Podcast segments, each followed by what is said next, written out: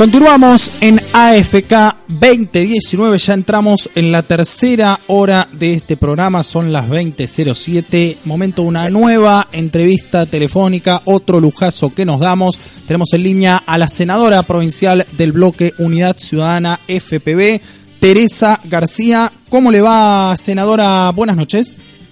Hola, sí, buenas noches, lo escucho. ¿Qué tal? Buenas noches, qué bueno, qué bueno poder escucharla. Disculpe estos problemas técnicos. Recién hace un rato conversábamos con, con el diputado nacional Leopoldo Moroy, teníamos también, hoy parece que nos están alterando las líneas. Bueno, esperemos que el 11 de agosto no altere la conectividad para el traslado de datos. Bueno, mire, justo, justo, mire, qué bien, qué bien, me encantó, ni que lo hubiéramos, ni, ni que lo hubiéramos charlado antes. Arranquemos hablando de eso. ¿Cómo, cómo ve este, esto que nos tiene realmente en vilo a todos los argentinos y argentinas y es la confianza en, el, en la transparencia del proceso electoral? Del 11 de agosto. Exactamente, es de dudosa transparencia por distintas razones. En principio porque han cambiado luego de 30 años la empresa de procesamiento de datos poniendo a Smartmatic, claro. que no fue producto de una licitación, sino de un concurso de precios, una empresa que tiene cuestionamiento internacional respecto a su desarrollo y que además de todo lo que se ha pedido a la justicia electoral, a Adrián Pérez y a Rogelio Frigerio, nada nos han cumplido. Eh, vista del software, no estuvimos invitados al primer simulacro que hubo, los partidos políticos. Este sábado va a haber otro simulacro y solamente a nuestra fuerza política de la totalidad de las escuelas de la provincia, que son más de 5.000, le han dado poder fiscalizar cuatro escuelas nada más. A ver, si tiene cola de pato, pico de pato y cabeza de pato, es pato, digamos, ¿no? Si todo estuviera tan bien y fuera tan sencillo, objetivamente nos hubieran dado la información que correspondía, ¿no?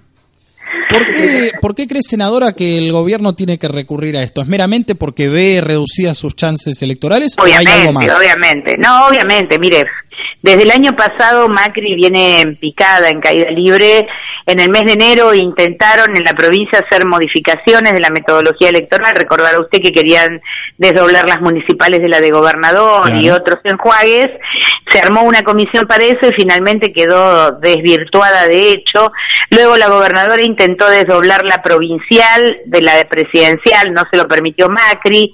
Hace poco, hasta hace pocos días intentaron inhabilitar la PASO. Eh, Macri por decreto estableció cómo votan los argentinos en el exterior eh, y implementó por decreto este nuevo sistema de transmisión de datos desde las escuelas. Digamos, han hecho 50.000 intentos para modificar las reglas de juego, ya convocado el proceso electoral. Y esto únicamente se explica a partir de mirar las encuestas y la opinión de la gente. Digamos, el gobierno ha caído en desgracia, tanto el de Vidal como de Macri, eh, y esto creo que los hace em, en maniobras desesperadas, como, como las maniobras de agresión y de denostación de los candidatos, los hace caer en un lugar poco creíble para la sociedad. Porque la persona que va a ir a votar esa mañana se levanta temprano y va a depositar en su voto toda la esperanza de, en, en nuestro caso, de que algo cambie. ¿Va a tener alguna garantía de que alguien le cuide su voto con estos manejos que está haciendo el gobierno? Objetivamente no. La única garantía van a ser los fiscales de cada fuerza política.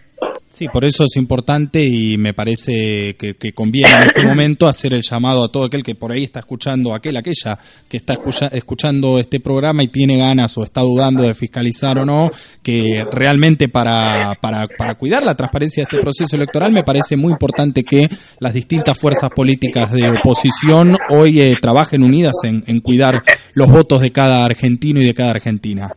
Sí, mire, porque y, viene bien y le agradezco mucho la, apelación que usted hace en el medio, porque eh, nosotros hemos visto, no sin asombro, cómo la gobernadora Vidal fraguó una lista de beneficiarios de, planes sociales y la convirtió en una lista de afiliados al PRO y de aportantes falsos eh, porque manejan todas las bases de datos del país, las de la ANSES, las de PAMI, las de los planes sociales. Eh, así que pueden hacer lo que quieren desde el uso y abuso de esas bases de datos. La única garantía que tenemos que a la ciudadanía se le cuide su voto es que quienes vayan a ser presidentes de mesa cumplan con su función y aquellos que todavía están dudando en fiscalizar eh, y, yo obviamente voy a decir que sea para el frente de todos, pero para otra fuerza política, eh, que lo hagan porque es necesario cuidar el voto del ciudadano y es necesario darle transparencia a esta elección. Está teñida de cosas oscuras desde que comenzó el proceso electoral. ¿Cómo comenzó la campaña electoral en la provincia de Buenos Aires del Frente de Todos? ¿Cómo lo ve usted, senadora, al precandidato Kisilov y a la precandidata Verónica Magario? Mire, yo creo que Kisilov es la demostración de, de, una cosa a la que no estábamos muy acostumbrados en política. Él fue un ministro de Economía. En ningún lugar del mundo los ministros de Economía son aplaudidos por la sociedad. Sin embargo, eh, su decisión de caminar todo el territorio provincial con su propio auto, eh, sin, eh, sin aparatos obscenos, que en momentos de crisis casi son un cachetazo para la gente, y pudiendo explicar con claridad qué era lo que había que hacer en la provincia de Buenos Aires, me parece que produjo este fenómeno eh, del cual hoy pocos dirigentes toman cuenta, y es el fenómeno de una persona que hablando con la comunidad, con los vecinos, en las plazas, respondiendo, eh, ha, ha, consagrado adhesión por parte de la ciudadanía de la provincia. Verónica Magario es la expresión del municipio más grande de todo el país, eh, gobierna más de un millón setecientas mil personas, es mujer, es joven, lo ha hecho con, con mucha certeza y con mucha hidalguía, porque eh, no hay, digamos, imagine usted un municipio de casi dos millones de personas en una superficie territorial escasa y con la complejidad que tiene la caída de la producción que ha habido en este país en la materia en que la matanza se especializa, ¿no? Que es todo lo que es eh, cuero calzado, metalmecánica, que son actividades productivas que han sucumbido y, Verónica ha tenido que gobernar el, el municipio donde conviven mucha pobreza, y ahora además este, la pérdida de empleo. Me parece que es un, gran elogio, digamos, para la dirigencia política que Verónica Magario sea la vice. Y además, entre los dos me parece que se completan como una fórmula perfecta, digamos, eh, para ofrecer una alternativa diferente en la provincia de Buenos Aires. ¿Por qué cree usted, senadora, que a pesar de todo este diagnóstico y esta realidad, más que un diagnóstico que, que, que usted hace, y que coincido por supuesto, hay todavía argentinos, argentinas, bonaerenses, que quieren seguir apostando a este modelo político y económico, aún teniendo familiares, amigos, seres queridos que han perdido el empleo como consecuencia de estas políticas. A ver, eh, mire, si, si hay algo que a la derecha en este país o al liberalismo en este país hay que reconocerle a lo largo de la historia, tanto en la Revolución Libertadora después del gobierno de Perón como en el golpe militar de 76, es que ponen todos sus esfuerzos en hacer un eh, cambio de percepción de la realidad en la gente. Mire, yo recuerdo en el 76, yo era muy joven, eh, y un día había, vi una propaganda publicitaria en televisión que decía, ¿usted sabe dónde está su hijo en este momento? Eh, y un sello en la frente del papá y la mamá que decía, usted es responsable. Eso era la intencionalidad de desactivar todo tipo de militancia o compromiso social en cualquier actividad. Eh, ahora no han llegado a tal barbaridad como ponerle un sello en una propaganda, una publicidad televisiva, pero la verdad que desactivan permanentemente el hecho de la construcción colectiva, de juntarse, del reclamo. Ahí lo vemos. Ahí anda Patricia Bullrich con protocolos de metabala, con la doctrina Chocobar, a cualquier cosa que signifique reclamo, digamos, que signifique protesta.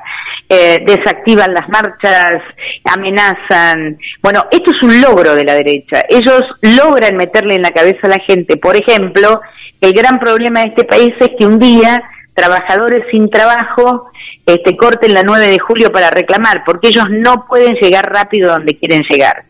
Y eso es una, una victoria, digamos, de, de la derecha. Por eso creo que todavía hay un rezago en esta sociedad de jubilados que hoy no tienen medicamentos ni atención domiciliaria de PAMI y que si uno les pregunta dicen, y bueno, yo lo voy a volver a votar. Vamos, va a estar en nuestra inteligencia cómo explicamos de aquí a octubre que hay un destino posible, que hay un destino mejor, que no tenemos por qué vivir de esta manera, ¿no? Senadora, le hago la última y ya la dejamos tranquila, por supuesto, sabemos que es viernes, que es tarde.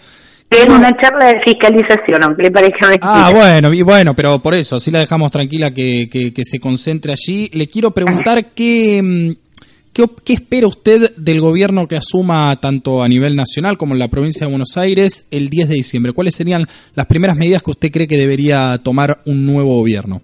La primera cosa, hay que desdolarizar las tarifas. La gente no puede seguir pagando la tarifa eléctrica, la tarifa de gas o endeudándose este, con una tarifa que es impagable desde el primer momento. Así que creo que hay que hacer una desdolarización de tarifas, hay que revisar todas las contrataciones, subcontrataciones, como en la provincia de Buenos Aires, eh, con las empresas distribuidoras de electricidad. Esa es una de las primeras medidas. La segunda es que hay que activar rápidamente la producción. La producción genera empleo eh, y tener empleo implica consumo y eso implica reactivar el mercado local. Así que hay que ponerle plata en el bolsillo a la gente. Habrá que rediscutir paritarias. Eh, bueno, va a ser un momento muy difícil porque además tenemos eh, los servicios de la deuda el año que viene que van a ser imposibles. Creo que hay que rediscutir la deuda con el Fondo Monetario en el, en el baile que nos ha metido este gobierno. Este va a haber que redefinirla porque, como decía Néstor Kirchner, los muertos no pagan y en este momento estamos muertos. Eh, no hay de dónde sacar para pagar la deuda, así que o nos miran, nos tienen paciencia eh, y esperan hasta que se ponga de pie lo que se tiene que poner de pie para poder pagar. Pero me parece que es eso, ponerle plata en el bolsillo a la gente, desdolarizar las tarifas, hoy es el gran problema que tienen todas las familias y la actividad productiva eh, menor, la de menor escala, las pymes, eh, y luego, obviamente, renegociar la deuda con el fondo, ¿no?